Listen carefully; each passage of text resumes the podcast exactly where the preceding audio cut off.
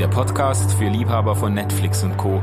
und für alle, die wissen wollen, was kultige Serien über Gott und die Welt zu sagen haben. RefLab. Herzlich willkommen zu einer neuen Popcorn Culture Folge. Liebe Freundinnen und Freunde der guten Serienkultur, liebe Netflixerinnen und Netflixer, äh, heute liebe Apple TV-Schauer. Jawohl, stimmt. Ja, wir sind wieder, wir sind wieder da, wir sind wieder dabei. Mit mir hier natürlich der liebe Manu. Hallo allerseits. Und der liebe Jay. Wie immer am Start, yeah. Yes. Wupp, wupp. Wie schön, dass ihr wieder eingeschaltet habt. Äh, wir, wir sind heute auf Apple TV unterwegs. Mhm. Ich musste mir tatsächlich extra einen Apple TV-Zugang besorgen. Ja. Ähm, das bringt dieser Podcast so mit sich, dass man irgendwann, glaube ich, alle Streaming, äh, Streaming-Plattformen am Start hat, die es so gibt. Ja, jetzt, äh, jetzt ist ja noch Paramount dazugekommen. Die Ach, haben die. jetzt auch noch einen Streaming-Dienst mit äh, äh, leider sehr interessanten Serien. Äh, da bin ich jetzt auch schon wieder am Hadern. Apple-Serien haben wir, glaube ich, bis jetzt nur eine wenn es mir recht ist, erst eine besprochen. Das war The Morning Show. Die lief auch auf Apple äh, TV. Sonst ist das jetzt äh, eigentlich so eine, eine Au- Ausnahme. Ich bin ja ganz froh, dass wir mal Apple TV machen, äh, weil äh, ich, ich finde, da laufen ziemlich gute Sachen. Also immer wenn ich da in, in, in Serien reingucke, bin ich dann äh, oft sehr begeistert, muss ich sagen. Also Servant habe ich gesehen, fand ich großartig. Äh, eine Serie, über die ich hier ja immer noch gerne mal sprechen würde, äh, ähm, ist die wunderschöne Apple-Serie. Oh, ich komme irgendwas mit Mankind. Ähm, egal. Okay. Kommt grad nicht drauf. Also so, wenn, wenn, wenn dir der Titel einfällt, dann reden wir drüber. So, aber zurück. Zurück äh, zu unserer Serie, über die wir heute sprechen wollen. Das haben wir nämlich noch gar nicht gesagt. Wir, Nee. Wir haben nur festgestellt, dass wir jetzt ähm, zum Apple TV übergegangen sind. Und zwar sprechen wir heute über Shrinking. Shrinking, eine Serie, die ganz frisch am 27.01.2023 gestartet ist. Zehn Folgen, eine Staffel, eine weitere Staffel wurde direkt angekündigt. Ähm, und genau, äh, jetzt gerade irgendwie vor zwei Wochen, glaube ich, die letzte Folge gelaufen ist. Ähm, und zwar von den Machern von Ted Lasso. Äh, Bill Lawrence, Brad Goldstein und äh, dem aus How I Met Your Mother bekannten Jason Segel, Genau. der in dieser wundervollen Serie auch die Hauptrolle spielt. Jason Segel zusammen mit Harrison Ford und Jessica Williams. Ich wollte nur gerade reinkrätschen und, und sagen, ähm, Harrison Ford ist natürlich auch sozusagen das, äh, das Gepäckstück, äh, also das Goldstück, was so eine Serie mitbringt. Ne? Ich meine, das äh, hat man ja nicht so oft, dass so ein Schauspieler äh, von dem Format wie Harrison Ford in einer Sitcom-artigen ähm, Dram Dramedy-Serie mitspielt. Also ich, Genau. Ich glaube, bisher hat Harrison Ford es nur in einer Serie gemacht, und zwar ist das äh, 1923, 1923, glaube ich, Ah, ja. in der er auch mitgespielt hat. Genau.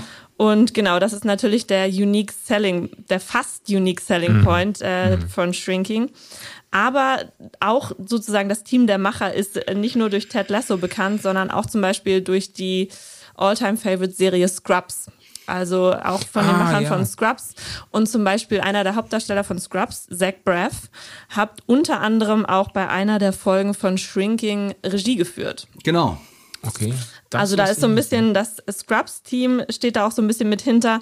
Und äh, Jay hat es gerade schon eingeführt. Es ist eine Sitcom mit so eine Mischung aus Drama und Comedy. Ich glaube, Dramedy sozusagen. Eine, eine klassische Dramedy-Sitcom, falls man sowas äh, so nennen kann. Genau. Genau. aber keine Sitcom vor Publikum, ne, wie man das so ähm, Soap Genau.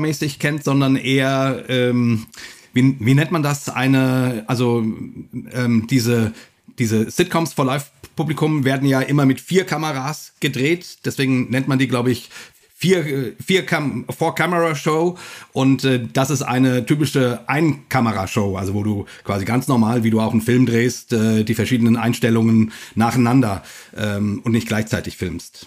Also. Genau. Ja, worum geht's? Es geht um äh, Psychotherapeuten. Genau, wie es der Name sagt, also Shrink, Shrinks. Shrink ist äh, im Englischen ja so eine, wie sagt, bei uns würde man sagen Seelenklempner Voll, oder genau. irgendwie Ja. so. Das ist Ja. so der amerikanische äh, Slang-Ausdruck für, äh, für Psychiater oder Psychologe. Genau. So, ich gehe zum Shrink, ich gehe äh, äh, ich gehe zum Seelenklempner, ja.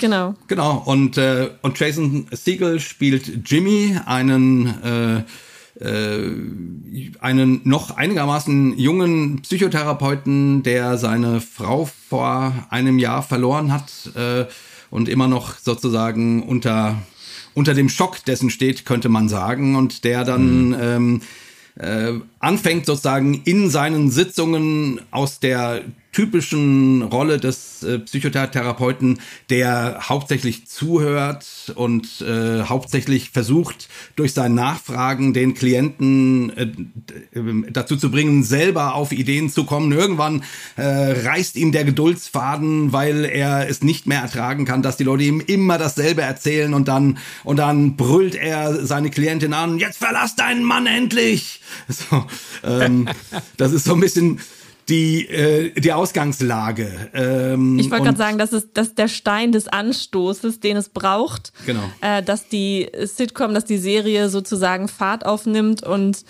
sich die Dinge so entwickeln, wie sie sich entwickeln, nämlich in ganz äh, skurrile, äh, absurde Richtungen sozusagen, beziehungsweise so, wie man sagen würde, so sollte auf jeden Fall kein Psychotherapeut sich verhalten. Ja, genau. Ja, wobei, genau. das würde ich gar nicht so sagen. Also es ist ja, ähm, ich meine, die Serie macht das, finde ich, intelligent, weil sie zeigt, dass, äh, dass Jimmy mit seinem Ansatz durchaus Erfolge hat, aber eben auch nicht nur. Ne? Ähm, und es gibt dann immer diese, immer diese äh, Reflexionen mit seinem ähm, Mentor, eben Harrison Ford, äh, Dr. Paul Rhodes, der das überhaupt nicht lustig findet, was er da so treibt, äh, an, an, an, also seine neuen ähm, ähm, ähm, emotionalen Techniken zum Beispiel fand ich es wirklich einmal schön, dass er einen Klienten quasi bis, bis zum Date ins Restaurant verfolgt und während die Frau, mit der er, er sich gerade datet, ähm, ähm, auf die Toilette geht, etwas pik pikiert, springt er quasi äh, auf und der, und der Klient wusste das nicht äh, und dann äh, und dann sagt ihm Jimmy, ähm, ja, siehst du, du, du machst nur eine Show, du musst ihr wirklich zeigen, wer du wirklich bist. Ähm, und dann macht der Klient das und das äh, und das ändert dann sozusagen all, also den den ganzen Abend äh, und so weiter. Also äh, äh, also alles sehr zweifelhaft, ob man das als Therapeut so machen könnte. Aber wie gesagt, die die Serie thematisiert durchaus diese Zweifelhaftigkeit, aber zeigt eben auch, dass es durchaus manchmal ähm, erfolgreich sein kann, Leuten in die Kandare zu springen. Witzigerweise, wenn ich da kurz einhaken darf, habe ich in einer Review gesehen oder gelesen, dass ähm, Apple zwei verschiedene Beschreibungen der Serie rausgegeben hat. Und in einer Serienbeschreibung wurde genau das angeteasert. Also es geht um einen Therapeuten, der zweifelhafte Methoden nutzt, um seinen Patienten zu helfen. Und in einer zweiten Beschreibung wurde das erzählt, worum es eigentlich tief da, dahinter eigentlich noch viel mehr geht, nämlich einfach um diesen trauernden Witwer, Genau. der in seinem Trauerprozess ist und dadurch, dass er das Gefühl hat, er kann durch andere Methoden irgendwas bewegen bei seinen PatientInnen, ähm, auf einmal sozusagen auch in einen eigenen Prozess kommt, in einen eigenen Prozess mit seiner Trauer umzugehen und vielleicht auch ähm, Schwierigkeiten, die in dem letzten Jahr in seinem Leben vorhanden waren, irgendwie mal, mal neu anzugehen. Zum Beispiel eben das Verhältnis zu seiner, weiß ich nicht, glaube ich, 15- oder 16-jährigen Tochter Ja. Alice, ähm, die weitestgehend seit einem Jahr vermutlich auf sich selbst gestellt ist und von der Nachbarin Liz momentan erzogen wird und mit Essen versorgt wird und zur Schule gefahren wird und alles ähnliche.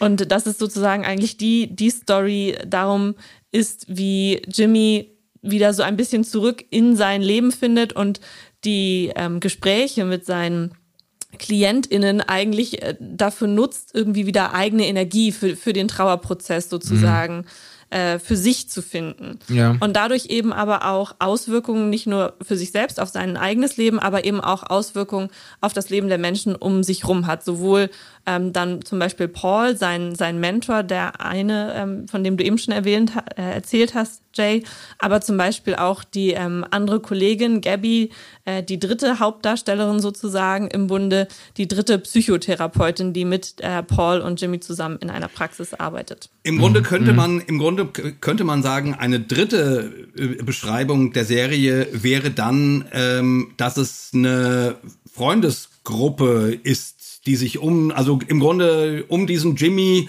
ähm, ähm, die Kollegen und die Freunde und die Tochter und die Nachbarn, also sozusagen sternförmig äh, die Menschen, die sich so, so ein bisschen um sein Leben gruppieren. Also es wäre von daher auch ein quasi, äh, auch wenn das Thema ein anderes ist, aber doch ein ähnliches Setting wie meinetwegen eine Serie wie, wie Friends ne, wo du sozusagen mm, ähm, dann letztendlich, weil, weil alle diese Figuren dann eben natürlich auch ihre Päckchen mit sich bringen und die werden dann äh, nicht nur auf der Couch, son sondern eigentlich ununterbrochen äh, während dieser Serie, ob im Supermarkt oder auf dem Sportplatz oder äh, in, in, auf der Terrasse, also werden eigentlich ununterbrochen die, äh, naja, die Probleme, die jeder einzelne dieser sternförmigen Menschen ähm, um Jimmy herum mh, mm, haben, äh, verhandelt, miteinander, gegeneinander, äh, durcheinander. Ja, ja.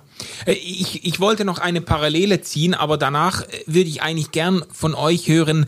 Ähm, da haben wir uns jetzt auch, auch noch nicht äh, ausführlich abgesprochen oder so, aber wie die, wie die Serie auf euch gewirkt hat, ob ihr die irgendwie gemocht hat, ob die, ob ihr da, äh, was euer erster und euer zweiter Eindruck war, das wird mich so äh, als äh, Bauchgefühl irgendwie interessieren. Eine Parallele, die ich aber noch äh, kurz ähm, auf die ich hinweisen wollte.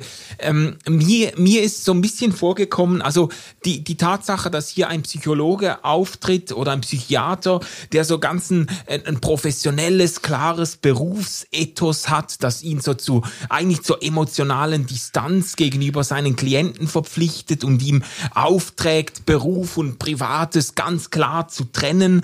Ähm, und äh, nur den anderen zu spiegeln und nichts von sich selbst preiszugeben und so. Mich hat dieses Setting äh, und die Tatsache, dass der äh, Protagonist dieses, diese Anlage eben dann durchbricht, hat mich sehr erinnert an diesen Film Patch Adams von Robin Williams. Mhm. Das mhm. ist so ein, ein alter, äh, alte Komödie eigentlich oder auch eine äh, äh Drama-Komödie eigentlich, ähm, in der er einen Arzt spielt, Robin Williams, gut, der ja. eben genauso, der quasi auf aufwächst oder mitkriegt, wie äh, dieses distanzierte und auch irgendwie objektivierte Verhältnis zwischen Ärzten und Patienten ähm, abläuft und der das dann ganz bewusst durchbricht und mit den, mit den Patienten quasi zusammen äh, eine neue äh, Klinik gründet und auch äh, Privates und, und Professionelles und so sich alles so durchmengt. Ähm, das ist, äh, da, da erscheint er aber auch als sehr sympathische Figur, mhm. der eigentlich sich wirklich aufopfert, der, der, der sich, der sich äh, das Schicksal seiner Patienten wirklich nahe gehen lässt. Und ähm, bei Jimmy ist es ein bisschen ambivalenter hier. Also er durchbricht auch diese, diese Distanz und dieses professionelle Ethos und erzählt dann in der, äh, in seinen Therapiesessions mit anderen, erzählt er plötzlich von sich selbst und, und so. seiner toten Frau. Und seiner toten Frau ja. und so. Und einerseits offenbart er sich, macht er sich verletzlich und connectet auch mit den Leuten. Es wird aber da ein bisschen ambivalenter gezeigt, dass er dann teilweise halt auch äh, irgendwie den Spieß umdreht und die Sache plötzlich und plötzlich selbst ins Zentrum äh, rückt mhm. mit seinen Verletzungen und seiner Trauer und so weiter. Aber ein bisschen hat mich die Anlage doch noch erinnert so an mhm. äh, so dieses Narrativ ähm, von jemanden jetzt aus diesem, sage jetzt mal im weitesten Sinne Gesundheitssektor, der äh, dieses diese professionelle äh, äh, Distanz zu den Klienten durchbricht und sich selbst verletzlich macht. Ja, ist ein guter Vergleich. Sehr guter Vergleich. Wobei es äh, bei Patch Adams, wenn ich es wenn richtig in, in Erinnerung habe, weniger um den Wandel des Arztes ging, ähm, als eben darum, dass er nun plötzlich als Clown auftritt und la la la.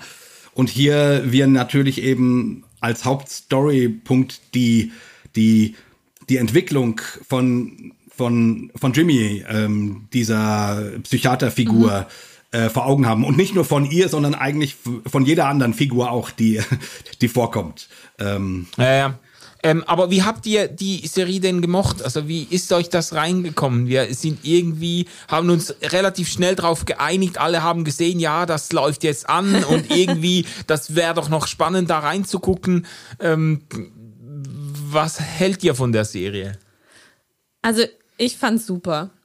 Ich fand's ähm, total angenehm zu schauen.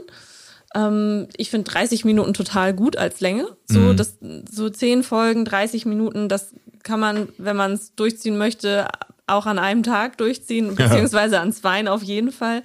Ähm, fand ich super. Ähm, mir ging es nach jeder Folge besser. Ach, schön. also witzigerweise hatte die Serie so einen, so einen leicht therapeutischen Effekt auf mich. Und nach jeder Folge dachte ich, äh, irgendwie ist es gerade total äh, schön und, und irgendwie erhellend und erleichternd. Und ähm, das, was tatsächlich in einigen Rezensionen oder in einigen Stimmen auch zu der Serie manchmal kritisiert wurde, ähm, worauf wir vielleicht nachher auch noch zu sprechen kommen, dieses sehr, sehr emotionale, sehr viel, sehr viel reden über die eigenen Gefühle, manchmal auch grenzwertiges Reden oder auch Grenzverhalt, grenzverletzendes Verhalten anderen gegenüber. Ich mische mich bei dir ein, du mischst dich bei dir ein. Ähm, wie das da eben auch gezeigt wird und vorkommt zwischen den Nachbarn oder eben auch unter den Freunden. Ähm, fand ich, war immer auf einer Ebene, dass es irgendwie darum ging, letzten Endes, dass es allen gut gehen soll. Also es, es, es ging nie darum oder es wurde nie so thematisiert, dass es irgendjemandem Schaden zufügen soll oder es irgendwem danach schlechter geht, sondern äh, so, ich wollte gerade sagen, alle wollen der Stadt Bestes. ja, ja. So, äh, oder suche der Stadt Bestes und, und alle wollen irgendwie einander nur etwas Gutes und mhm und ähm, mischen sich eben nicht mit schlechten Absichten ein, beziehungsweise ähm, reden auch so miteinander über, über die Gefühle und das, was bei, beieinander irgendwie los ist.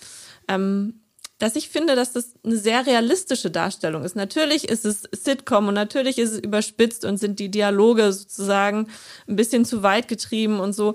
Aber die Themen finde ich unglaublich realistisch dargestellt. Also ähm, sei es das, und jetzt sind wir gerade so ein bisschen spoilermäßig unterwegs, ähm, falls ihr die Serie noch nicht zu Ende geschaut habt oder noch nicht geschaut habt, ähm, hier, hier jetzt Spoiler-Alarm, sei es, dass sich Jimmy dann irgendwie auf eine Affäre mit seiner Kollegin einlässt, irgendwie ein Jahr nachdem seine Frau gestorben ist, so, wo ich mir denke, so, ja, ist doch auch irgendwo realistisch. Die sind sich irgendwie nah und arbeiten zusammen und das sind ist ein Mensch, der ist in der Trauer und ist vielleicht gerade irgendwie nicht ganz Herr seiner Dinge. Und ähm, das sind irgendwie menschliche Dinge, die passieren. Und er ähm, ist vor allen Dingen ein Safe Dick. Äh, genau, er ist ein Oh Gott. Genau, er ist ein Safe Dick. Ähm, genau, und, und, und das fand ich sehr heilsam. Mhm. Also so dieses Gefühl von, klar, das Setting ist vielleicht nicht ganz realistisch in dieser Verflochtenheit der Menschen miteinander, ähm, aber die Probleme, die sie haben und wie sie dann darüber miteinander sprechen, das fand ich sehr, sehr realistisch und sehr, sehr heilsam im Sinne von, ja, das passiert so oder das ist, kann auch gut für Menschen sein, wenn sie so miteinander reden können und ähm, wenn man eine Nachbarin hat, die sich voll viel in die Erziehung des Kindes mit einmischt, aber eben auch dafür sorgt, dass das Kind in diesem Jahr, in diesem Trauerjahr von Jimmy nicht komplett vor die Hunde mhm. geht, sozusagen. Mhm. Ähm, und dass die Nachbarin dann auch irgendwann mal das Machtwort spricht und sagt, hey, so geht's hier gerade nicht weiter. Du hast eine Tochter, du musst dich um sie kümmern. So, also wie gesagt, das Setting ist vielleicht nicht, real, nicht realistisch, aber die Themen und das, was passiert und die Gespräche fand ich sehr, fand ich, fand ich sehr menschlich. Mhm. Ja, ich fand's äh, auch sehr gut eigentlich. Also hat mir gut gut gefallen. Ich habe die Serie tatsächlich in äh, zwei Tagen durchgebinged ähm, und hatte viel Spaß. Same. Und hatte viel Spaß dabei, sage ich mal so. Ähm, äh, ich mochte die Charaktere, toll, toll gespielt, schön, schön so äh, knurrige, knorzige, markante äh, Charaktere, die mir ans Herz gewachsen sind, ähm, fand ich sehr gut. die Dialoge sind fantastisch, wirklich sehr witzig und, äh, und sehr äh, pointiert. Und gleichzeitig äh, ist das auch eigentlich mein einziger Kritikpunkt, ähm, die Dialoge, weil, weil ich immer wieder dachte, meine Güte, äh, so wie die über Dinge sprechen, also die sich gerade äh, tierisch auf den Geist gegangen sind und und jetzt wird sich so mit so lockeren Sprüchen versöhnt und wo man so gleich äh, so durch die Blume eingesteht, dass man dass man's übertrieben hat äh, und der andere ist aber gar nicht sauer, sondern reagiert auch mit einem knuffigen äh, fluffigen Satz und so. Also das ging mir irgendwann auf den Zeiger, weil ich dachte irgendwie, also Leute, äh, ähm, solche Beziehungen gibt es nicht, ähm, wo, wo man sich so auf die Nerven geht, wie ihr euch gerade auf die Nerven gegangen seid und jetzt plötzlich sitzt man weintrinkend zusammen und, äh, und klärt das durch drei Sätze. Also das ist, das fand ich ein bisschen, ähm, obwohl die Dialoge gut waren, also schön waren, aber irgendwann habe ich gedacht, ich glaube euch das jetzt nicht mehr. Äh, ihr seid mir ein bisschen zu zu positiv. Also ähm, ähm, mhm. zu, ähm, zu wenig ähm, echtes Beziehungsdrama sozusagen. Mhm. Ja. Das fiel mir ein bisschen schwer, dann irgendwann zu glauben. Aber wenn man sozusagen äh, bereit ist, das mitzunehmen ähm, und jetzt nicht und jetzt eben ähm, in Richtung Sitcom schiebt, ähm, dann ist das, finde ich schon toll. Und ich gebe Jana völlig recht, die Themen sind, ähm, sind stark ähm, und haben halt alle auch ein bisschen was so mit uns zu tun und auch mit ja. der eigenen Zerbrechlichkeit und mit den Dingen, mit denen man selber in seinem Leben hadert. Wer bin ich? Wie, wie, wodurch zeichne ich mich aus? Äh, wie, wann, wann lebe ich ein Leben, von dem ich sagen kann, das ist ein gutes Leben und so weiter. Und dann eben natürlich auch diese mhm. ganzen Beziehungsfragen, ähm, Eltern, Kinder, Nachbarn äh, und so weiter. Aber ich, ich ja, genau. Also ähm, ähm, ich fand das schon sehr, sehr schön. Also quasi auf eine unterhaltsame Art und Weise werden einem hier schon auch die eigenen Lebens- und Alltagsfragen äh, nochmal positiv serviert. Ja, so. ja. Also ich, äh, mir ging's ähnlich, aber ich habe gemerkt, äh, bei mir gibt's einen deutlichen Unterschied zwischen der unmittelbaren äh, Einstellung oder dem unmittelbaren Eindruck der Serie und dann dem äh, dem quasi dem zweiten äh, durchdachten Blick auf die Serie. Also ich habe die ich habe die sehr gerne geguckt und ich habe einfach Spaß gemacht. Ich finde, mhm. es macht irgendwie Spaß die Serie zu gucken. Es ist kurzweilig, es ist äh, es gibt wirklich so viele so äh, äh, slapstickartige humoristische äh, ähm, äh, Einlagen. Es ist auch ein gewisser so eine gewisse, ein gewisser emotionaler Tiefgang drin und so. Ich habe das gern geguckt und auf den zweiten Blick äh, ging es mir aber noch, noch stärker, so wie Jay das jetzt beschrieben hat, dass ich, dass ich der Serie bestimmte Dinge einfach nicht mehr abgenommen habe. Mhm. Also ich fand so vom Writing her, mir, mir war nicht ganz klar, welche Tonalität die Serie eigentlich ja. anschlagen will. Also ja. in welches Genre sie richtig fallen will. Manchmal, man hat, hat eben das Gefühl gehabt, insgesamt sie will so ein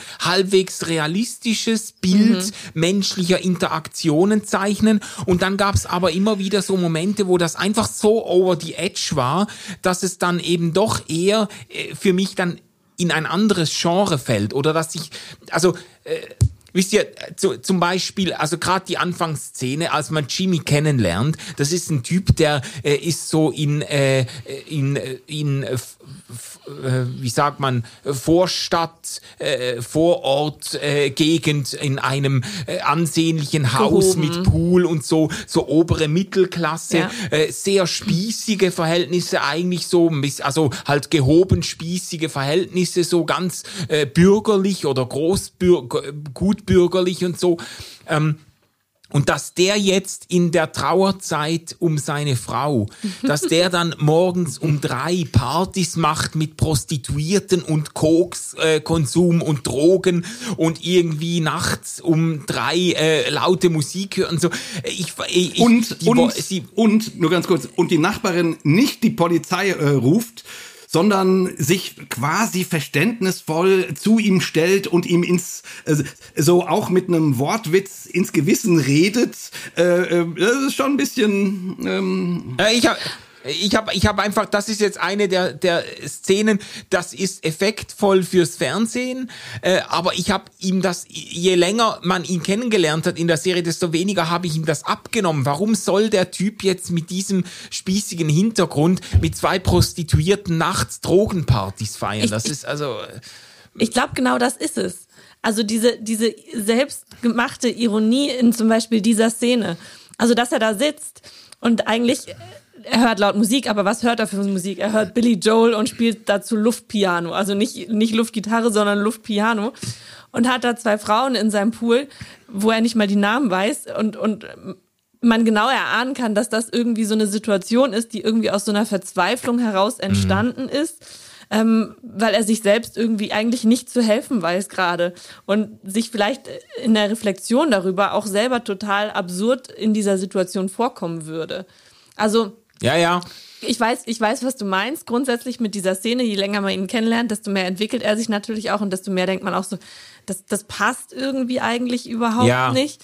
Ähm, aber genau das ist es ja eigentlich, dass sein Verhalten gefühlt zu, zu dem Zeitpunkt gar nicht zu dem Menschen passt, zu dem er sich nachher entwickelt oder auch zurückentwickelt, sozusagen. Ja, also ich habe, also witzigerweise habe ich einfach meine größte Mühe in der Serie genau an dem Punkt, an dem ich der Serie gewisse psychologische äh, ähm, äh, Dinge wie nicht abnehme. Ich denke, wie so psychologisch Leute von diesem Schlag Mensch, die trauern nicht so, wie er das tut. Oder auch, äh, du hast das jetzt ja die Katze schon aus dem Sack gelassen, er kommt ja dann mit dieser Gabi zusammen, beziehungsweise hat mit ihr ein, ein sexuelles Verhältnis und, äh, und, und so wie die Gabi gezeichnet wird, ist er einfach von ihrem Beuteschema derart weit weg, dass Voll. ich das, ich fand das völlig unrealistisch, dass die zusammen in der Kiste landen. Das habe Ja. ich irgendwie, ich habe gedacht, was, was, ich habe ihnen das, die, das haben sie mir einfach schlecht verkauft. Ich habe ihnen das nicht abgenommen, so das.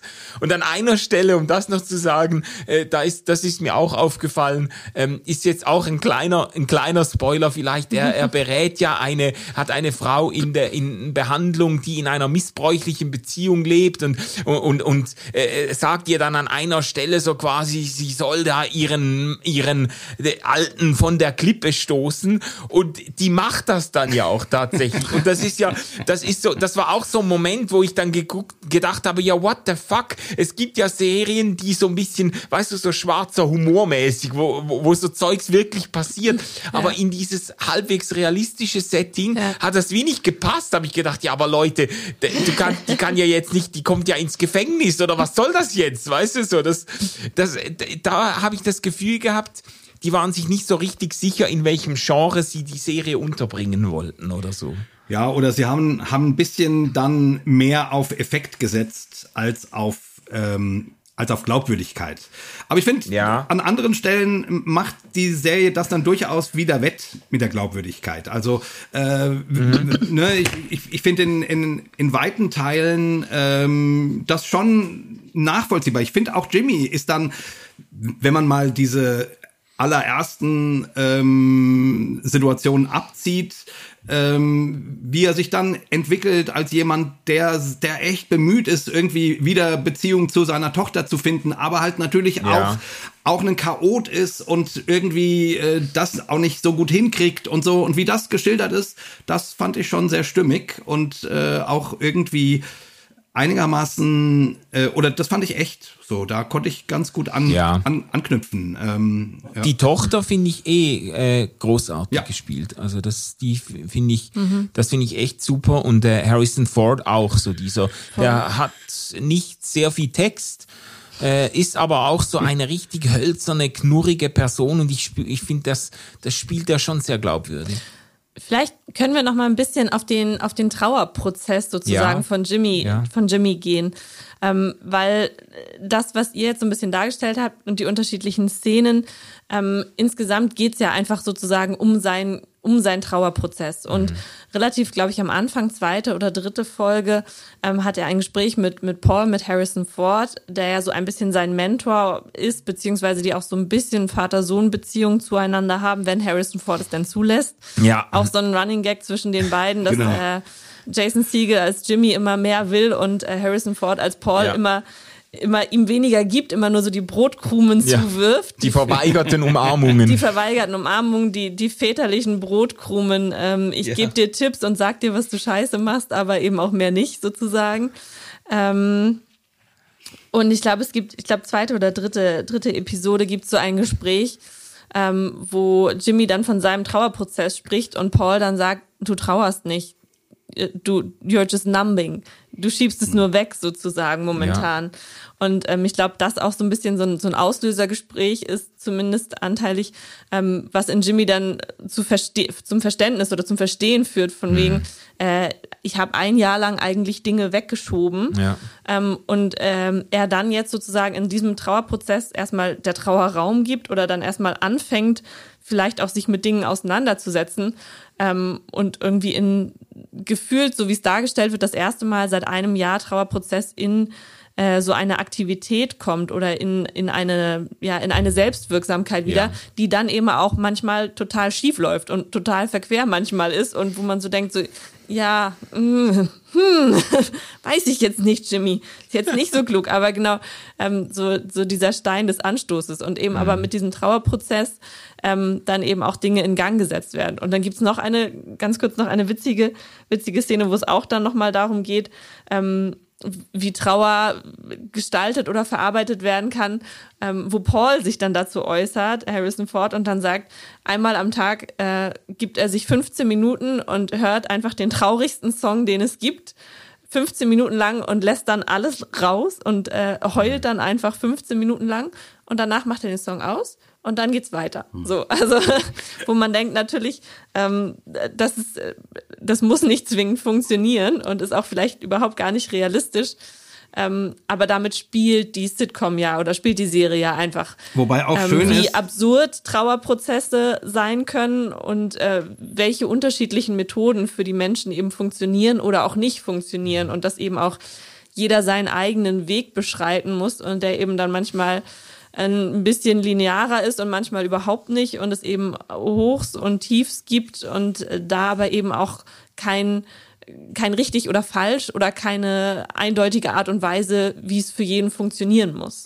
Wobei auch schön ist, äh, finde ich, bei dieser Geschichte, ähm, wie du, also wie wie unterschiedlich das gezeigt wird, ne? Also mit dieser Methode, äh, 15 Minuten diesen Song hören und du siehst mhm. Harrison Ford, wie er auf seinem Sofa sitzt und da läuft dieser Song und er starrt einfach nur äh, in eine Ecke des Raumes, keine Träne läuft ihm übers Gesicht, gar nichts. Und dann siehst du später Jimmy, nachdem ähm, Harrison Ford ihm diesen Tipp gegeben hat, auf seinem Fahrrad und er und er und, und er macht nichts anderes als nur heulen die, die ganze Zeit, so, so dass er dann dann quasi äh, fast einen Unfall äh, produziert oder sogar tatsächlich einen, einen Unfall produziert. Ähm, und das fand ich dann auch wieder sehr schön, sozusagen diese so diese unterschiedlichen Typen einfach. Genau, aber das ist ja sozusagen nur ein ein ein dargestelltes Beispiel dafür, genau. wie unterschiedlich die Trauerprozesse genau. eben genau. eben ablaufen können. Und ich glaube, sogar bei seiner Tochter sieht man es auch kurz angeschnitten. Ja. Nicht, nicht direkt, welchen Song sie hört oder sowas, aber du siehst sie in der Szene, wo deutlich ist, sie, mhm. sie, sie macht jetzt auch gerade das 15-minütige Ritual.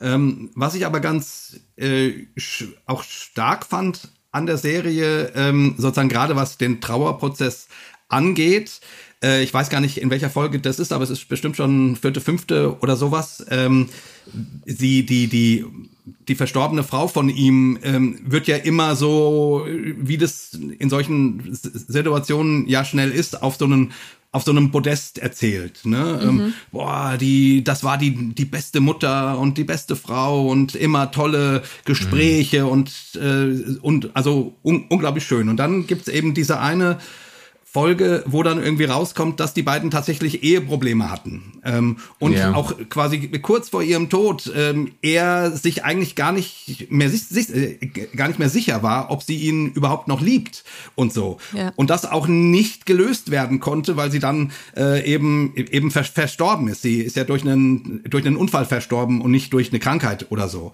Also es kam sehr sehr plötzlich und so. Und das fand ich äh, sehr sehr gut und sehr stimmig, dass die Serie Serie sowas thematisiert. Also quasi nicht, Ja. nicht so tut, als äh, ja, jetzt du musst es einfach nur, du musst durch die Trauer durch und dann ist dein Engel auch wieder da, sondern äh, naja, der Engel ist eben auch nicht nur ein Engel, sondern äh, das äh, war auch also auch die Beziehung hatte ihre Höhen und Tiefen und ihre Sch Schwierigkeiten. Also die haben nicht erst mit mit dem Sterben von jemandem angefangen. So und das fand ich sehr mutig äh, und irgendwie das fand ich sehr echt. Und, und da auch sozusagen interessant das Verhältnis vom, vom Trauerprozess des Vaters und dem Trauerprozess der Tochter und auch die unterschiedliche, unterschiedlichen Wahrnehmungen der Mutter sozusagen von Vater und Tochter. Ich erinnere dann, ich glaube, das ist in einer ähnlichen Folge, die, die Szene, in der er anfängt, ihre Sachen aus dem Schrank zu nehmen und, und einfach mal irgendwie beiseite zu packen. Und er dann aber merkt äh, und, und sagt ihr das am Ende auch so, die Tochter, sie ist einfach noch nicht so weit und das ist voll okay, dass sie noch nicht so weit ist. Und er gibt ihr dann einfach ihre Sachen und sie zieht dann zu der Hochzeit, die am Ende gefeiert wird, die Schuhe von der Mutter an, äh, mit der, mit denen sie sich immer so, so sexy gefühlt hat oder wie auch immer. Und dass die beiden sozusagen das auch lernen und das, das wird auch, finde ich, sehr, sehr schön gezeigt in der, in der Serie, dass die beiden lernen, mit den unterschiedlichen Trauerprozessen des jeweils anderen irgendwie behutsam umzugehen. Ähm, sei es eben, dass der Vater, dass Jimmy dann äh, seiner Tochter irgendwie nachher die Sachen wiedergibt. Ähm, oder auch, dass sie, die Tochter, dann zu dem gemeinsamen ähm, Musikritual irgendwie dann wieder dazukommt oder dann irgendwie mal das Essen holt und sie dann zusammen mit ihm zusammen essen will. Also, dass, dass sie so ähm, merken, wir sind unterschiedlich unterwegs und wir brauchen unterschiedliche Dinge, aber wir versuchen trotzdem irgendwie das gemeinsam hinzukriegen und dass wir jeder den anderen irgendwie auf dem Weg dem anderen so begegnet, wie es für denjenigen gerade gut ist. Und das finde ich sehr schön und sehr behutsam Ja. dargestellt, einfach auch mit und, und auch die Kombination von Jason Siegel und ähm, der Schauspielerin äh, von, von seiner Tochter irgendwie, dass, dass die auch, Lukita Ja, Maxwell. genau, Maxwell, ich wusste nur den Nachnamen, genau, aber dass, dass die auch eine gute Kombination und das schön miteinander darstellen, finde ich. Ja, insgesamt äh, ist die Serie äh, sicher ein irgendwie ein Beispiel für auch eine sehr stark psychologisierte Welt, in der wir leben oder Gesellschaft, in der wir leben. So, Was für eine schöne Überleitung. Äh, ja, das ist eben ein Thema, das mich schon auch beschäftigt im Blick auf die Serie und ich finde die äh, die Dialoge, die werfen das auch ab, wie wie man also es ist äh, wie auch über intime Dinge geredet wird, über Sex gesprochen wird, über äh, äh, über Gefühle und so außer äh, der Figur, die von Harrison Ford gespielt wird, der eben sehr sehr reserviert und distanziert ist, äh, sind alle äh, anderen Figuren eigentlich äh, mehr oder weniger äh, frei, sich mitzuteilen Genau. oder öffnen sich im Verlauf der Serie zumindest und, und, und, und geben Einblick in ihr Seelenleben, in ihr Innenleben und so. Und das Ganze spielt ja eben auch in einem psychotherapeutischen Setting. Und ich finde das noch spannend, dass jetzt, äh, und das ist ja nicht die einzige Serie, die äh, dieses Thema aufnimmt oder in dieser Welt von Psychotherapie und äh, Psychologie spielt. Ich finde das interessant, äh, weil das schon auch ein Stück weit ein Massenphänomen irgendwie geworden ist. So diese, äh, diese äh, Freiheit, äh, die Menschen haben, äh, therapeutische Hilfe oder Begleitung in Anspruch zu nehmen und auch die Entstigmatisierung, die auch äh, stattgefunden hat, zumindest in auf weiten Strecken. Es gibt ganz sicher noch äh, Milieus und Subkulturen in der Gesellschaft, in der man immer noch so das Gefühl hat, das ist ein Eingeständnis von Schwäche oder von quasi dem nahenden Zusammenbruch, wenn Leute dazu stehen, äh, therapeutische Hilfe in Anspruch zu nehmen. Aber auf weiten Strecken würde ich sagen, äh, ist das sehr normalisiert. Es ist in gewissen Kreisen sogar schon fast ein bisschen fancy und modisch zu sagen, ja, äh, das muss ich mit meiner Therapeutin dann besprechen und so. Das ist so,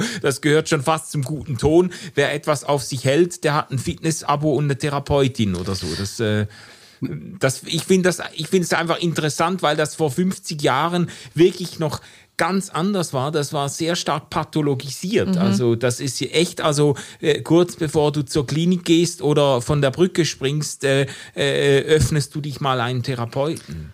Zwei, zwei, ich kann es total mitgehen, was du sagst. Zwei Punkte, die mir dazu eingefallen sind. Ähm, zum einen ähm, sehe ich das auch, was du sagst. Das wurde in Teilbereichen auf jeden Fall entstigmatisiert.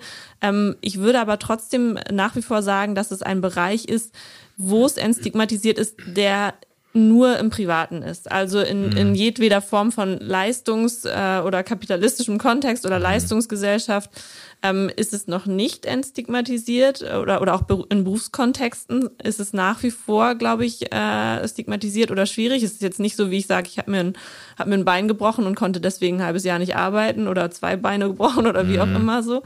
Ähm, da würde ich nach wie vor sagen, dass es immer noch ähm, ja nicht nicht ganz äh, vorurteilsfrei ist. Ja. Ähm, ich weiß aber, was du meinst. Ähm, es, es wird geöffnet, es wird darüber mehr gesprochen, was auch total gut ist. Ähm, und das Zweite, was ich sagen wollte, fällt mir jetzt nicht mehr ein.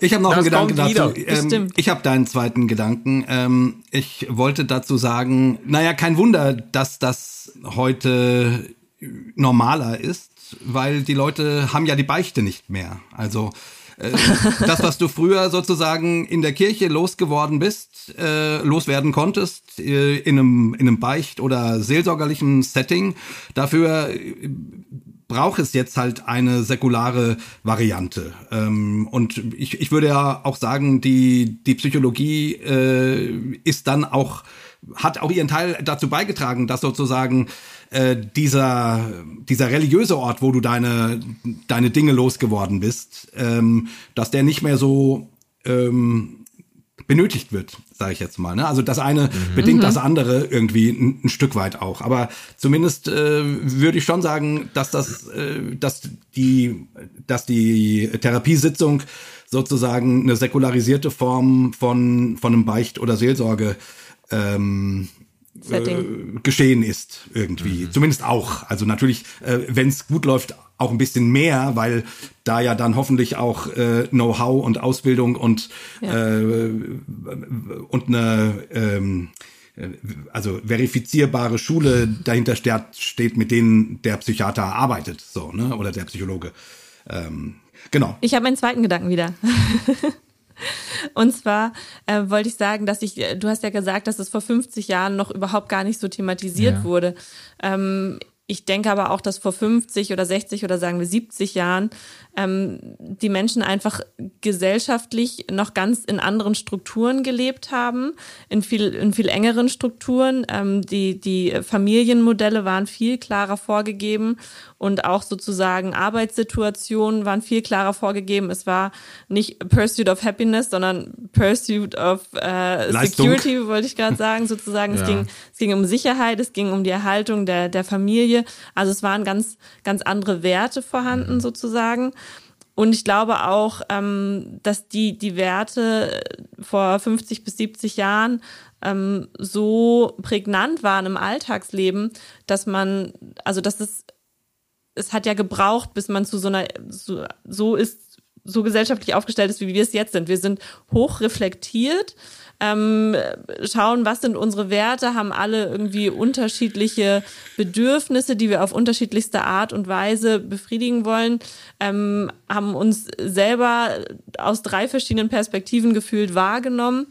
Ähm, also ich, ich glaube einfach, dass, dass wir uns als Menschen auch so viel weiterentwickelt haben, dass die Probleme, die wir jetzt haben, auch in der Selbstwahrnehmung oder auch in Bezug auf Depression oder, oder andere ähm, Mental Health Issues sozusagen, dass die vielleicht als solche vor 50 bis 70 Jahren gab, aber A, nicht thematisiert wurden, beziehungsweise B, vielleicht auch gar nicht so viel Raum eingenommen haben, weil die Menschen in ganz anderen Systemen gelebt haben, die diese, die diese Probleme vielleicht gar nicht so sehr zugelassen haben. Ja, aber was ich sozusagen spannend finde an, ähm, einer Serie wie, wie, wie Shrinking, ähm, die, die macht ja irgendwie auch so einen Trend auf, ne? Ähm, ähm, quasi, dass in jedem Gespräch, was du in dieser Serie hörst, früher oder später öffnet sich derjenige und spricht dann auch über seine Macken und über die Dinge, die er nicht gut macht und sein Fehlverhalten und irgendwelche Sachen ähm, ähm, und irgendwelche psychischen Kneckse, die er oder sie hat und so. Ähm, und ähm, da ist ja so ein, ne, ich, ich, wir haben heute ja sozusagen den, den, den Ruf nach Authentizität. Ne? Das ist mhm. ja so ein, so ein Ding, jeder soll möglichst authentisch sein. Und jetzt meinetwegen in den 50, 60er Jahren, ähm, ähm, da war's, äh, da war Präsentation alles. Voll. Sozusagen. Da, da ging es darum, dass du sozusagen zeigst, dass du es geschafft hast. Da ging es darum, dass du äh, in den Konventionen dich bewegst und merkst äh, und die Leute sehen, dass du ein Teil dieser Gesellschaft bist und eben auf der Gewinnerseite stehst. Ja. Ähm, ähm, da konnte man natürlich nicht über solche Sachen reden, aber heute äh, ist uns irgendwie klar, äh, also zumindest oder zumindest äh, zeigt so eine Serie eine starke Sehnsucht dahin. Nein, nein, nein, nein, nein, äh, der Eisberg ist äh, viel größer als die Spitze. Also das, was wir sehen, ist äh, ist ist nie das, was wirklich da ist und ähm, und man und man wünscht sich sozusagen auch auch an die Unterseiten des Eis, seines Eisberges oder der anderen Eisberge heranzukommen und die äh, teilen zu können und darüber ins Gespräch zu kommen und eben echt zu werden und so weiter. Mhm. Auf der anderen mhm. Seite, äh, ähm, ähm, das hatte ich ja im Vorgespräch gesagt, finde ich es dann total spannend, dass wir eine, dann so eine Gleichzeitigkeit haben von, von ähm, von so, so einer Instagram ähm, ähm, äh, ähm, na, ähm, ähm, Mode, ähm, ja. wo es wo es eigentlich äh, immer nur darum geht, zu zeigen, was für ein geiles Leben man hat und äh, quasi die, die Macken, die man vielleicht mal äh, offenlegt, dann auch nur äh, in einem Setting, wo man sagt, aber jetzt habe ich es geschafft. Früher, da war ich mal, äh, da habe ich mal gestohlen. Ich sage jetzt mal irgendwie platt. Ähm, aber heute lebe ich so und so. Ne? Also, also es geht, äh, finde ich, in diesem Social-Media-Kontext in der Regel darum zu zeigen, äh, was für ein geiler Typ du bist. So. Und gleichzeitig macht so eine Serie, und das ist ja nicht das erste, ist nicht die erste Serie, die sowas macht, äh, das Bedürfnis auf, ähm, eben unter den Eisberg zu, zu gucken, also auch die Unterseite anzuschauen. Und das finde ich irgendwie ganz spannend. Was denkt ihr, woran liegt diese Gleichzeitigkeit? Also äh, was was sagt uns das? Ja, also ich, ich hätte ich hätte das zuerst einfach auch mal stark gemacht. Also äh, als du da angefangen hast, ähm, ähm, mit dem äh, das Bedürfnis äh, unserer Zeit zu artikulieren, äh, sich auch zu offenbaren und Schwächen zu zeigen und so hätte ich auch gerade gesagt, ja, äh, aber eben es gibt diesen äh, dieses äh, Social diesen Social Media Hype, der doch sehr sehr stark auf Selbstdarstellung ausgerichtet ist und eben äh, gewisse äh, unschönen Seiten des Lebens entweder strategisch abblendet genau. oder äh, man könnte ja auch sagen, wir sind schon eigentlich äh, ein Stück weiter in der Entwicklung. Es ist ja nicht mehr nur so, äh, dass äh, auf äh, Instagram oder für die Älteren auf Facebook oder auf TikTok oder so jetzt nur einfach die, äh, die schönen und äh, lustigen Seiten des Lebens abgebildet werden, sondern es gibt ja immer mehr Leute, die auch ganz eben auch Influencer, die dann da mhm. ihre seelischen Zusammenbrüche filmen und so teilweise auch in einer Form des Oversharings oder des irgendwie äh, äh der Selbstoffenbarung, die auch irgendwie äh, dann fast schon peinlich berührt oder äh, oder äh, irgendwie zu äh, zu viel offenbart oder so. Äh, das Problem, ähm, also grundsätzlich finde ich das schön, wenn die Social Media Kultur irgendwo ganzheitlicher wird und Leute sich trauen, auch ihre Zweifel und ihre schwierigen Stunden zu teilen. Das Problem ist halt, es ist dann äh, durch das, bedingt durch das Medium auch schon wieder performativ mhm. instrumentalisiert. Also es ist ja dann so, dass gewisse Influencer halt am meisten Klicks machen mit denen, mit jenen Videos, in denen sie ihren seelischen Zusammenbruch äh, dokumentieren kommentieren oder weinend sagen, wer jetzt wieder alles über sie hergezogen ist und wie fundamental sie das jetzt trifft. Und das ist dann, das hat dann eben immer auch wieder diese Ambivalenz. Einerseits steht man äh, zu seiner Verletzlichkeit und seinen Gefühlen und so und andererseits äh, verwurstet man ja das Ganze schon wieder, um sein Social Media Profil zu pushen. Also das, äh, das, ähm, äh, ja, das ist spannungsvoll.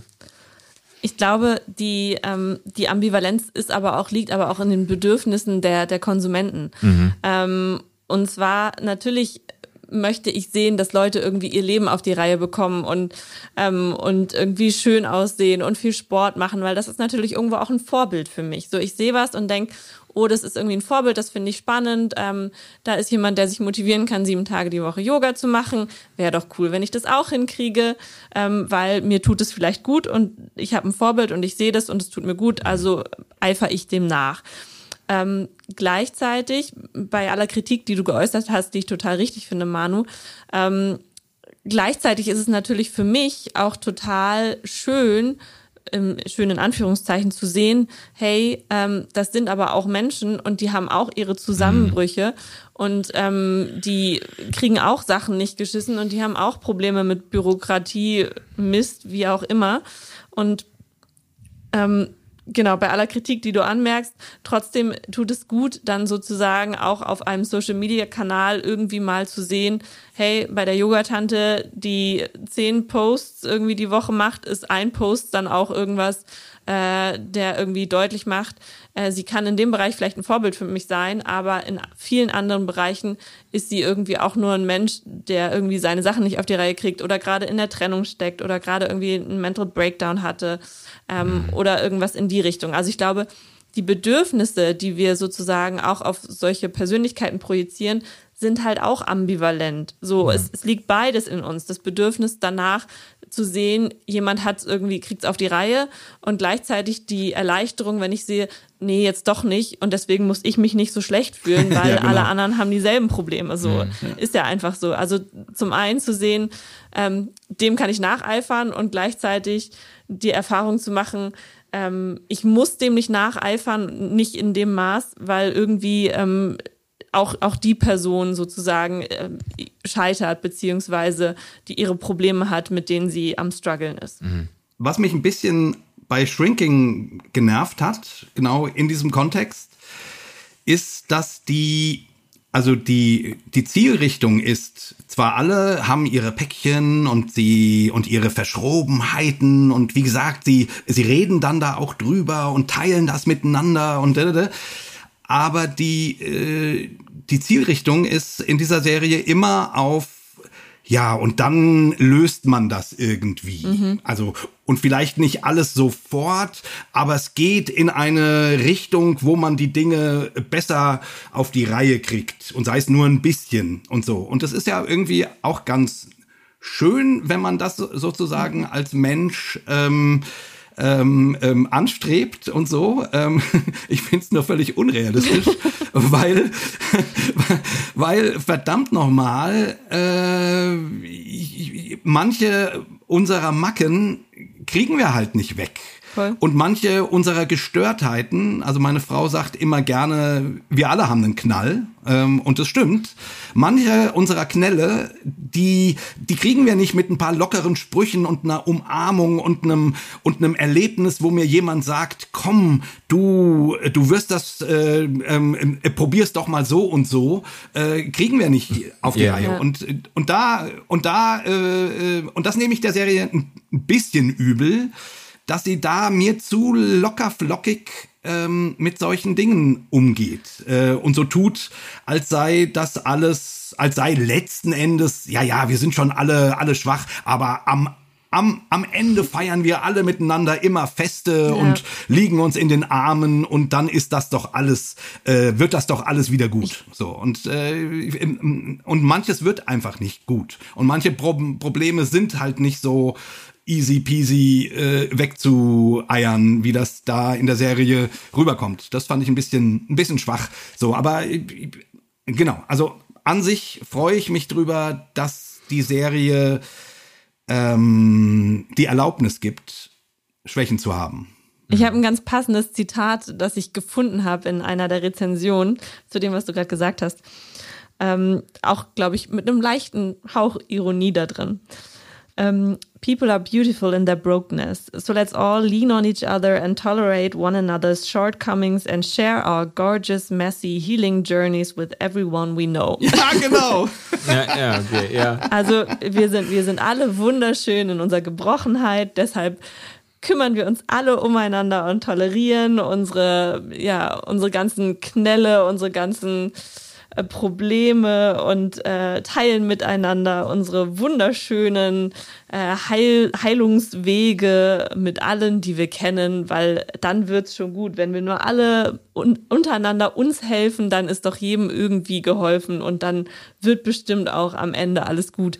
Aber, Ja, genau. aber äh, Spoiler, das wird's ja in der Serie am Ende auch nicht. Können wir kurz über den Cliffhanger? Also, Ja, gut, den Cliffhanger ähm, hat der Manu ja schon verraten eigentlich. Ähm, also im wahr- wahrsten Sinne des Wortes Cliffhanger ähm, Ja. mit der Patientin, die dann sozusagen ihren Mann als letzte Szene der Serie vom Cliff stürzt sozusagen, wo, Ja. dann, wo vorher alle zusammen getanzt haben und man denkt, ach jetzt wird irgendwie doch alles gut, alle tanzen, alle sind glücklich. Äh, Jimmy sagt zu seiner Tochter, du siehst aus wie deine Mutter, sie trägt die Schuhe als Erinnerungsstück. Und ähm, ja, irgendwie man hat das Gefühl, alles wird gut. Und dann sieht man in der letzten Szene, äh, dass die eine Patientin von Jimmy dann jetzt doch ihren Ehemann einfach das Cliff Ach runterstößt. so.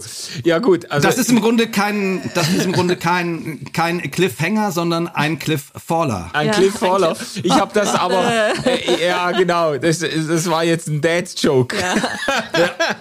aber ich, ich habe das gar nicht so als Cliffhanger äh, gelesen oder gesehen. Äh, ich habe eher gedacht, jetzt werden quasi die losen Enden werden jetzt einfach aufgeräumt und Ah. äh, alle Geschichten werden jetzt äh, in Wohlgefallen aufgelöst. Und das ging bei dieser toxischen Beziehung halt nur so, indem, äh, indem quasi man den, den einen von der Klippe äh, stürzt. Insgesamt, es ist eine Feel-Good Series. Es ist ganz eindeutig eine Geschichte, die äh, irgendwie äh, gute Vibes verbreiten will. Und so ist es dann schon auch der Fall, dass eigentlich alle Geschichten, alle Narrative, es gibt ja so ganz verschiedene Geschichten, Jimmys Geschichte im Zentrum und dann die von Gabi und die von, äh, von äh, ähm, äh, dem, äh, wie heißt der? Sean? Pa- Nee, äh, der Paul? Paul, äh, der von Harrison, Harrison Ford gespielt Genau. wird und so und die Tochter und so all diese Seiten Brian. äh, Brian dieser dieser äh, ähm, der eine der bei, bei ihnen noch einzieht mit Sean. seinem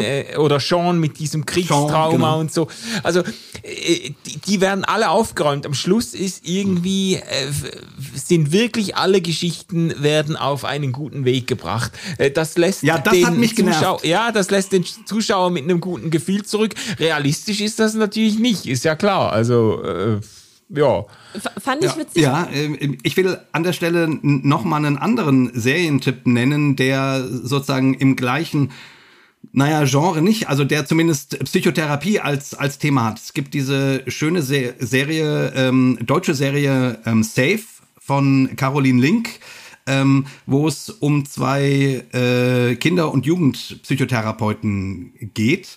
Das ist keine ähm, keine Comedy und keine Dramedy, sondern echt eine Dramaserie, die die die die die die die Sitzungen mit den mit den Jugendlichen in und, und Kindern in die in die absolute Mitte stellt. Also du kriegst ein bisschen was über das Privatleben der Therapeuten mit, aber das ist wirklich wirklich nur so außen und ähm, und das ist wirklich äh, eine ganz, ganz spannende Serie, weil du dort wirklich den, den ähm, ganz intensiven ähm, Therapiealltag mitkriegst. Den äh, dort eben und wie dann äh, kleine Fortschritte erzielt werden bei den Kindern oder bei den Jugend Jugendlichen. Und das ist eine sehr, sehr berührende, also einfach nur mal so als Tipp. Ich glaube, die ist in der Mediathek äh, ARD oder ZDF, meine ich, oder Arte, whatever. Auf jeden Fall ähm, ähm, eine, eine wirklich äh, also wundervoll gemachte, auch sehr or originelle Serie, weil sie eben nicht so auf Storytelling setzt, setzt sondern wirklich auf die Intensität ähm, einer therapeutischen Sitzung oder mehreren therapeutischen Sitzungen sozusagen. Mhm. Ich würde jetzt noch einmal kurz zurück auf das kommen, was du eben gesagt hast, Manu. Ähm, ich finde es spannend, dass du das Ende so gedeutet hast, weil ich habe nämlich, hab's nämlich überhaupt nicht so gedeutet. Ah, ja. Also so, dass sich alles in Wohlgefallen auflöst und irgendwie alle, alle offenen Enden irgendwie zusammengeführt werden, sondern für mich hatte dieses Ende, Ende sozusagen, die letzte Szene mit dem, mit dem Sturz von der Klippe, äh, so diesen Beigeschmack von, nee, so funktioniert's halt nicht. Also die Idee, die Jimmy hatte bei der Art und Weise, wie er dann therapiert hat und mit seinen, ähm, mit seinen KlientInnen umgegangen ist, hat letzten Endes zu dem Tod eines Menschen geführt. Also, mhm. ähm, dass, dass sozusagen das Ende all das, was er vorher mit ihr durch hat und auch mit anderen Therapeuten gemacht hat, sozusagen so ein bisschen ad absurdum geführt hat oder, oder, oder nochmal so sagt, ähm, ja, äh, stets bemüht und irgendwie doch Jetzt ist ein Menschenleben sozusagen dabei, dabei draufgegangen. Aber Jana, der Typ hat es ja wohl schon auch das, verdient, oder? Ja, unabhängig davon, dass der Typ das natürlich verdient hat und, und dass das für sie sicherlich auch was Gutes war. Wie gesagt, hat es bei mir nur diesen Beigeschmack von äh, die Art und Weise, wie er versucht hat, in, innerhalb dieser ganzen Serie irgendwie mit seinen KlientInnen, PatientInnen umzugehen, einen neuen Ansatz zu wählen, hat eben letzten Endes für sie nicht funktioniert. Mhm. Und das, das war bei mir so der, der Beigeschmack. Und wenn, wenn ja. du jetzt gerade noch einen äh, Serientipp äh, genannt hast, dann mache ich einfach noch ganz kurz weiter und auch noch einen kleinen Serientipp. Mhm. Ähm, bei Netflix gibt's eine Dokumentation, die heißt Stutz, geschrieben S-T-U-T-Z, äh, eine Dokumentation über Jonah Hill, den äh, Schauspieler, und mhm. seinen äh, Therapeuten. Und Jonah Hill macht eine mhm. Dokumentation über seinen Therapeuten. Und seine und deren Gespräche miteinander. Auch super spannend zu sehen, ähm, quasi ein Porträt cool. eines Therapeuten und deren Beziehung zueinander. Mm. So.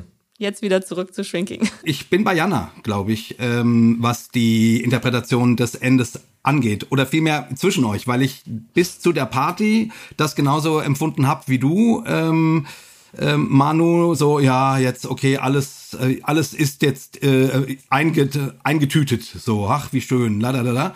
Und dann ähm, habe ich das Ende dann tatsächlich auch so empfunden, dass diese Serie sagt, ja, aber so einfach machen wir es uns dann doch nicht. Äh, oder deuten zumindest an, dass, äh, dass das so einfach dann auch nicht ist. Das fand ich dann wieder ganz gut. Ähm, wobei ich mir vorstellen könnte, ich bin mal gespannt, wie sie es in der zweiten, ob das in der zweiten äh, Season nochmal aufgegriffen wird mhm. äh, oder ob sie es einfach übergehen. So ähm, mit einer kurzen Bemerkung, ja, die sitzt jetzt im Knast oder und fertig. So, ja. Ne? Ich bin mal gespannt. Also da, da bin ich auch gespannt drauf, weil ich glaube, äh, die zweite Staffel wird dann deutlich machen, welche Interpretation von den Machern eigentlich gedacht war. Weil ich habe das ganz eindeutig für mich als äh, Versuch gelesen, jetzt diese Geschichte auch abzuschließen. Und mhm. ich habe, ich für mich war ganz klar, das soll jetzt witzig sein. Mhm. Das soll man jetzt drüber, ja, ja. also drüber lachen oder das soll man jetzt quasi, ja, das geschieht dem Recht und so. Äh, und es ist halt Film und so, da darf mal auch mal einer äh, quasi äh, umgebracht werden und so. Ähm, äh, äh natürlich, äh, eben, ich habe, ich war mir da auch nicht ganz sicher, will die Serie ernst genug genommen werden, dass man das jetzt auch problematisiert, weil man natürlich sagen könnte, was äh, Jimmy da mit seinen Klientinnen und Klienten macht, bei allem, äh, bei allem, äh, was man bewundern kann an seiner, äh, an seiner seinem Mut, sich auch verletzlich zu machen und sich zu offenbaren. Das ist ja übrigens auch in äh, psychotherapeutischen Setting und so ist das, glaube ich, längst nicht mehr so, wie man das genau. zu, äh, zu äh, Jungs und äh, äh, ähm, äh, diesen Zeiten äh, ähm, gehalten hat, dass der Therapeut eigentlich nur Fragen stellt und Ja und Nein sagt oder so oder eigentlich nur, äh, was äh, fühlen Sie dabei und so, sondern es, äh, ich habe das immer wieder erlebt, auch ich habe ja auch äh, äh ein bisschen Therapie Erfahrung wenigstens, dass äh, Therapeuten auch von sich etwas erzählt haben, ähm, ohne jetzt ähm, äh, quasi dann das Gespräch und die Therapie plötzlich um sich drehen ja. zu lassen.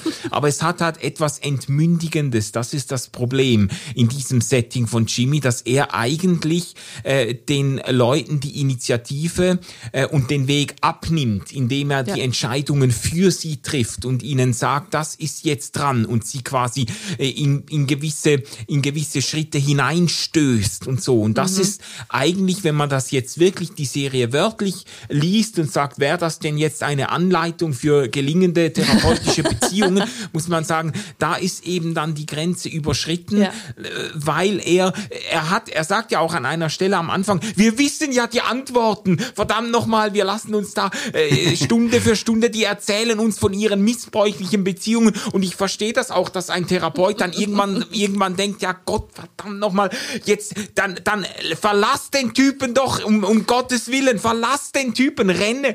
Und Schmeiß ihn die Klippe ja, runter. das, das verstehe ich ja. Und ich glaube ja. auch ein Therapeut, also ich glaube, dass ein Therapeut das auch sagen darf, dass er jemanden in einer missbräuchlichen Beziehung wirklich äh, äh, ernsthaft anraten äh, darf, äh, diese Beziehung zu verlassen. Ähm, aber ähm, die Art und Weise, wie er dann eigentlich sogar Druck ausübt und sagt, ja. ich, ich, ich, äh, ich bin nur weiter dein Therapeut, wenn du diesen ja. Typen in die Wüste schickst und so, das hat dann eben wieder etwas Entmündigendes. Ja. Ähm, und was Übergriffiges. Ja, was Übergriffiges, ja. Voll. Ja. Genau. Also ich glaube, da äh, würde ich sagen, macht der Ton auch ein bisschen die Musik, weil mhm. ich würde auch sagen, je nach, je nach Schule äh, gibt da schon auch Ansätze, wo sich der Therapeut deutlich mehr einbringen kann, als die Serie tut, sozusagen. Ne? Mhm. Aber die Frage ist halt immer, ähm, wie. Und ähm, Jimmy macht das dann halt schon auch mit großem Engagement und äh, ist damit dann natürlich, äh, schießt dann manchmal übers Ziel hinaus. Ich, ich würde gar nicht sagen jedes Mal, aber äh, mhm. durchaus äh, ja immer mal wieder. Also und, ja. gut, Gut, das ist, ist ja so ein bisschen die Frage. Ich, ich finde, das kommt ja dann auch bei den ganzen Gesprächen unter den Freunden bei rum. Die sind alle übergriffig. Klar. Die sagen sich ständig, äh, was sie äh, falsch und äh, richtig machen und wie sie es besser machen sollten und, äh, und so. Und zwar dann immer mit so einem Lächeln im Gesicht treten die sich in die Eier, sage ich jetzt mal bildlich gesprochen. Und der andere ähm, ähm, nimmt den Tritt in die Eier lächelnd entgegen und, äh, und sagt auch einen netten, auch einen netten Satz. Äh, so, und äh, da, also da denke ich dann irgendwie, ja, ist das, also ist die Feier der Übergriffigkeit tatsächlich das, was wir äh, suchen, sozusagen, äh, wenn wir, wenn wir von Authentizität sprechen? Ich glaube, wir also, suchen es nicht. Ich glaube, die Sitcom stellt es einfach nur in überspitzter Weise dar, weil ich glaube, wir können uns nicht frei davon machen, immer wieder die Grenze zu überschreiten. In einem Interview hat Jason Siegel gesagt, it's about blurry lines. So, und ich glaube, das ist es ja. genau. Ich glaube, wir suchen nicht die Grenzüberschreitung, aber ich glaube, wir tun es häufiger, als wir uns dessen bewusst sind. Und das ja. versucht, glaube ich, die, die Sitcom sozusagen in überspitzter Weise, äh, vielleicht in einem, in einem schönen Kleid uns darzustellen oder uns da auch den Spiegel vorzuhalten, weil ich denke, dass wir, ganz verallgemeinert gesprochen, äh, viel häufiger unter, un, unbewusst, nicht unterbewusst, sondern unbewusst äh, übergriffiger äh, sprechen und handeln und Dinge tun, ähm, als wir, glaube ich, auch wollen, ähm, aber auch als wir uns eben bewusst sind. Ja, und manchmal ist es ja, wäre es ja auch tatsächlich wünschenswert, jemand würde einem mal tatsächlich die Meinung sagen und nicht nur lächelnd, äh, wissend nicken oder so. Oder, oder hinter dem Rücken des anderen die Meinung über denjenigen sagen. Also ich finde sozusagen, ne, das ist ja immer Nähe und Distanz äh, ist ja ein, großes Geheimnis im, im Leben. Wie lebt man das? Und mhm. eben auch in dem Sinne, wie deutlich oder oder zurückhaltend ist man. Und ich finde, also auch wenn ich gerade mich darüber aufgeregt habe, dass die Freunde quasi ununterbrochen übergriffig sind, finde ich auf einer anderen Ebene auch, naja, manchmal ist es aber vielleicht auch notwendig, dass Freunde übergriffig sind und sagen, so, und jetzt äh, sage ich dir mal was. Intervention. Ne? ja, aber das finde also das finde ich einen einen äh, guten Gedanken oder vielleicht eine Möglichkeit auch eine Differenzierung zu machen, weil ich habe das für mich immer äh, nicht nur so zurechtgelegt, sondern so auch erfahren, ähm, dass äh, dass man das Recht jemandem ins Leben hineinzusprechen, eigentlich durch eine Vertrauensbeziehung mhm. verdienen muss. Und mhm. dass, äh, dass ich, äh, ich habe das immer wieder erlebt, dass ich mir von Leuten auch wirklich etwas sagen lasse, äh, die, von denen ich weiß, aufgrund einer lang, meistens aufgrund einer langjährigen Freundschaft, von mhm. denen ich weiß, dass sie es gut mit mir meinen und dass sie mir etwas sagen, äh, nicht im Anliegen einfach ihren, äh, ihren, äh, wie sagt man auf, in der Schweiz sagt man, den Korb zu leeren, so quasi einfach ihren, ihren Gefühlen freien Lauf zu machen oder irgendeine Rechnung zu begleichen, sondern weil sie, weil sie sich ernsthaft Sorgen machen und weil sie jetzt das Gefühl haben, jetzt ist eine Intervention um meiner selbst willen angebracht. Und umgekehrt gibt es äh, Menschen, die mir wichtig genug sind, dass mhm. ich mich bei ihnen vielleicht kurzfristig sogar unbeliebt mache, ja. äh, indem ich ihnen etwas aufs Gesicht zusage, was ihnen sonst vielleicht keiner zu sagen traut. Und das ist eine Art der Übergriffigkeit in Anführungs- und Schlusszeichen. Ich würde eigentlich das Wort gerne für wirklich verurteilenswürdige äh, äh Geschehnisse reservieren. Ich finde Blurry Lines gut. Ja, es ist ein, eine Art der äh, des Eintretens ins Leben und in die Privatsphäre eines Menschen, die eben sogar wichtig und nötig ist, im Gegensatz zu eben zu Übergriffigkeiten, die eigentlich äh, unangemessen sind und auch ähm, und auch als äh, als ähm, äh, unstatthafte äh, äh, äh, unstatthaftes Eindringen in die eigene Seele irgendwie er, erlebt werden. Und und das habe ich am Anfang unseres Gesprächs auch schon, schon glaube ich, gesagt, ähm, wie es in der, in der Serie auch dargestellt wird. Ähm, die meinen es alle gut miteinander. Mhm. So. Und der Grund, weshalb ja. ich einer Person etwas sage oder einer Person sagen würde, ich gehe hier vielleicht gerade über eine Grenze, ähm, ist ja, und das muss es nicht zwingend gutheißen, aber ist ja manchmal eben aus Liebe. Mhm. Also, ja. weil ich dich liebe, muss ich dir das sagen. Und ich möchte dich damit nicht verletzen, sondern, ja. sondern ich will dir Gutes. Ja. Und deswegen tue ich das. Und das kann verletzend sein und das ist vielleicht auch nicht immer die richtige Art und Weise, aber ähm, ich glaube einfach eine realistische Darstellung dessen, wie es für uns als Menschen mhm. geht oder möglich ist. Wir kommen, glaube ich, nicht, nicht ohne aus. Ja. Da bin ich ja. ganz bei euch. Ich glaube auch, dass das nötig ist. Ja. Wie gesagt, ich, äh, der Ton in der Serie ist mir dann manchmal ein bisschen zu, zu süßlich, äh, wenn ich es realistisch einschätzen Dafür wollte. ist es eine Sitcom. Aber es, dafür ist es eine Sitcom Voll. und äh, eben eine Dramedy ja. und und, und keine Dramaserie. Ja. Also das äh, darf man ihr dann auch nicht zu doll vorhalten, finde ja. ich auch. Ich fand die Schauspieler großartig. Wirklich, ich finde, die spielen alle ganz, ganz, ganz toll. Ähm, Jason Siegel, gut, der spielt immer sich selbst irgendwie, hat man das Gefühl. So, ne? Es ist nicht so viel anders als seine Rolle in How I Met Your Mother, aber, äh, aber trotzdem gut, ähm, toll. Harrison Ford ist fantastisch. Ich, ich finde, die ist wirklich ganz schön besetzt. Äh, das macht Spaß, den, den zuzugucken. Voll. Also. Manu, möchtest du noch irgendwas loswerden? Sonst würde ich so die letzte Fragerunde einläuten. Ja, mach langsam. letzte Fragerunde, weil die Zeit ist schon so fortgeschritten. Voll, wir, wir sind schon auch schon wieder bei über einer Stunde. Äh, die obligatorische Frage, wem würdet ihr die Serie empfehlen? Und ähm, vielleicht noch, was war euer Lieblingsmoment? Also ich würde die Serie eigentlich jedem empfehlen, der Lust hat auf eine locker flockige äh, Serie, die jetzt nicht völlig nur in Dödeleien aufgeht, sondern irgendwie auch noch äh, etwas über das Leben und die zwischenmenschliche Beziehungen aussagt und so. Aber ich habe die echt mit, mit Hochgenuss geguckt. Ich finde sie total unterhaltsam. Äh, ich finde, es werden auch ähm, insgesamt gute Werte vertreten. Es ist nicht unbedingt eine Familienserie, weil äh, doch äh, äh, also über gewisse Dinge sehr explizit explizit gesprochen wird. Also mit kleinen Kindern würde ich das jetzt nicht schauen. Ähm, aber, äh, aber es ist, äh, es ist eine tolle Serie, die man auch so irgendwie äh, mit, mit, mit Partner oder Freunden oder so schauen kann. Mhm. Ähm, äh, die, die Lieblingsszene, äh, äh, lass mich mal noch aussitzen, weil ich, ich habe sie wieder verloren. Ich, ich komme noch, komm noch drauf. Jo, ich bin eigentlich äh, genau bei dem, was Manu gesagt hat. Gut, gut zu gucken, schön, schöne Unterhaltung. Du hast es vorhin gesagt, Jana, 30 Minuten ist auch eine wirklich äh, schöne Länge, um, um nochmal irgendwie am Abend so eine Folge zu gucken oder zwei.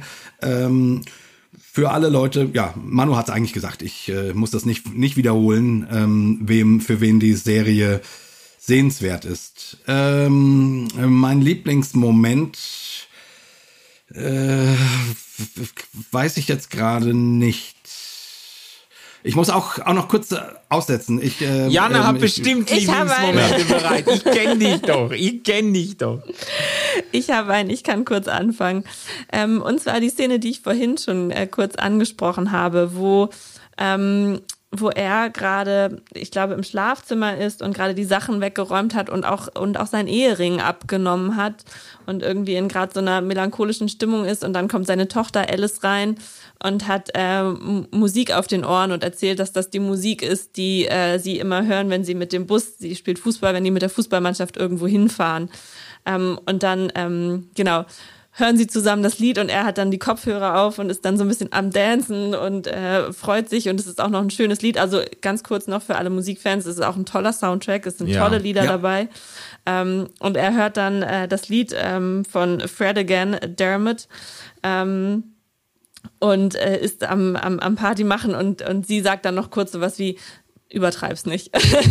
Ja. Und das ist, und das ist irgendwie, finde ich, so eine schöne Szene von, von dem, was ich vorhin gesagt habe, wie die beiden irgendwie aufeinander zugehen in diesem gemeinsamen Trauerprozess und so kleine Momente miteinander finden, in der sie einander dann irgendwie wieder gut begegnen können.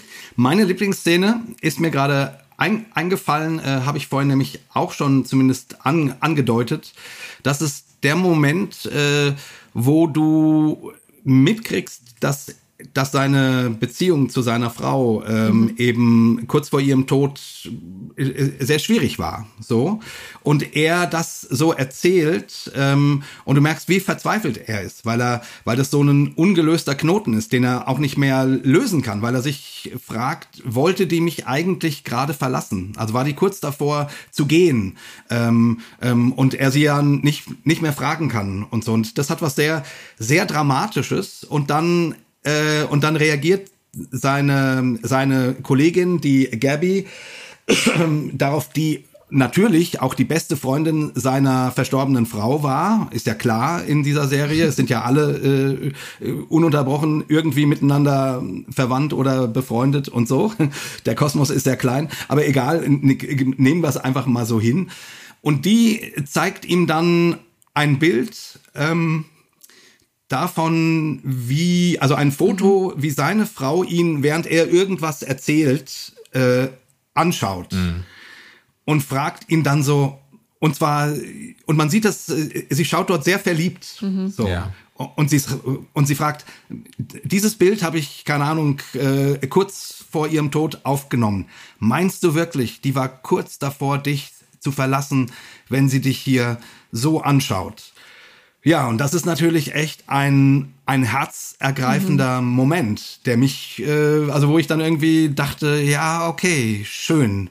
Da äh, ist, also, ne, man hat ja seine Zweifel, man trägt seine Zweifel mit sich herum und dann, und dann kommt der, äh, der Freund oder die Freundin zur rechten Zeit und, und hilft einem auf, Ja. äh, sich über diese Zweifel emporzuheben. So. Und dann löst sich's natürlich quasi auf. Und das ist ja auch schön. So ist leider das wahre Leben nicht immer, äh, weil es hätte ja auch tatsächlich sein können, dass seine Frau ihn eigentlich verlassen wollte. Aber trotzdem war das, finde ich, ein sehr, sehr, sehr schöner und hoffnungsvoller Moment in der Serie. Ja, äh, mir kommt äh, der, ich habe mir ein paar Momente zu merken versucht, aber die sind mir irgendwie entschwunden. auch Momente, in denen, die mich tatsächlich berührt haben, wo ich da, da schon fast mir ein kleines Tränchen wegdrücken musste. Aber äh, eine Szene ist mir in Erinnerung, ähm, äh, wo die, äh, die Tochter eben sich zurückerinnert an ihre äh, ver, verstorbene Mutter und als äh, die, da werden so äh, Rückblenden dann gezeigt und als die Mutter anfängt zu lachen, äh, ähm, verstummt quasi der Ton und sie merkt quasi, also das ist dann so dargestellt, dass sie sich gar nicht mehr erinnern kann, äh, wie die ihre Mutter gelacht hat nach einem Jahr und sie dann eigentlich sich Sorgen macht oder dann irgendwie berührt und be be beunruhigt ist, äh, weil sie äh, befürchtet, ihre Mutter quasi die Erinnerung ihrer Mutter zu vergessen oder dass das alles verblasst und so.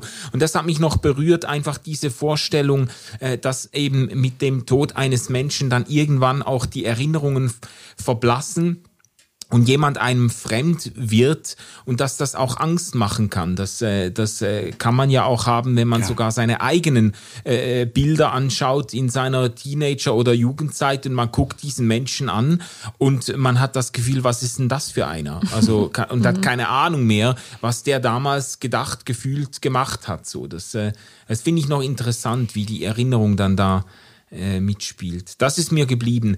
Ja, Jana. Äh, wir, wir binden den Sack zu mit diesen ähm, traurigen, aber auch, auch schönen Gedanken von dir, lieber Manu. Ähm, und ja, freuen uns auf das nächste Mal, ähm, wenn ihr wieder von uns hört und äh, wünschen euch ganz viel Spaß mit Shrinking, mit Harrison yes. Ford, Jason Siegel und äh, Jessica Williams und hoffe, dass ihr genauso viel Freude an der Serie habt, wie wir es hatten. Und ähm, genau. Genau. Ja, habt's, habt's ganz schön und äh, wir wünschen euch ähm, alles Gute. Bis zum nächsten Mal. Bis zum nächsten Mal. Wir hören uns. Tschüss. Tschüss. Ciao, ciao. RefLab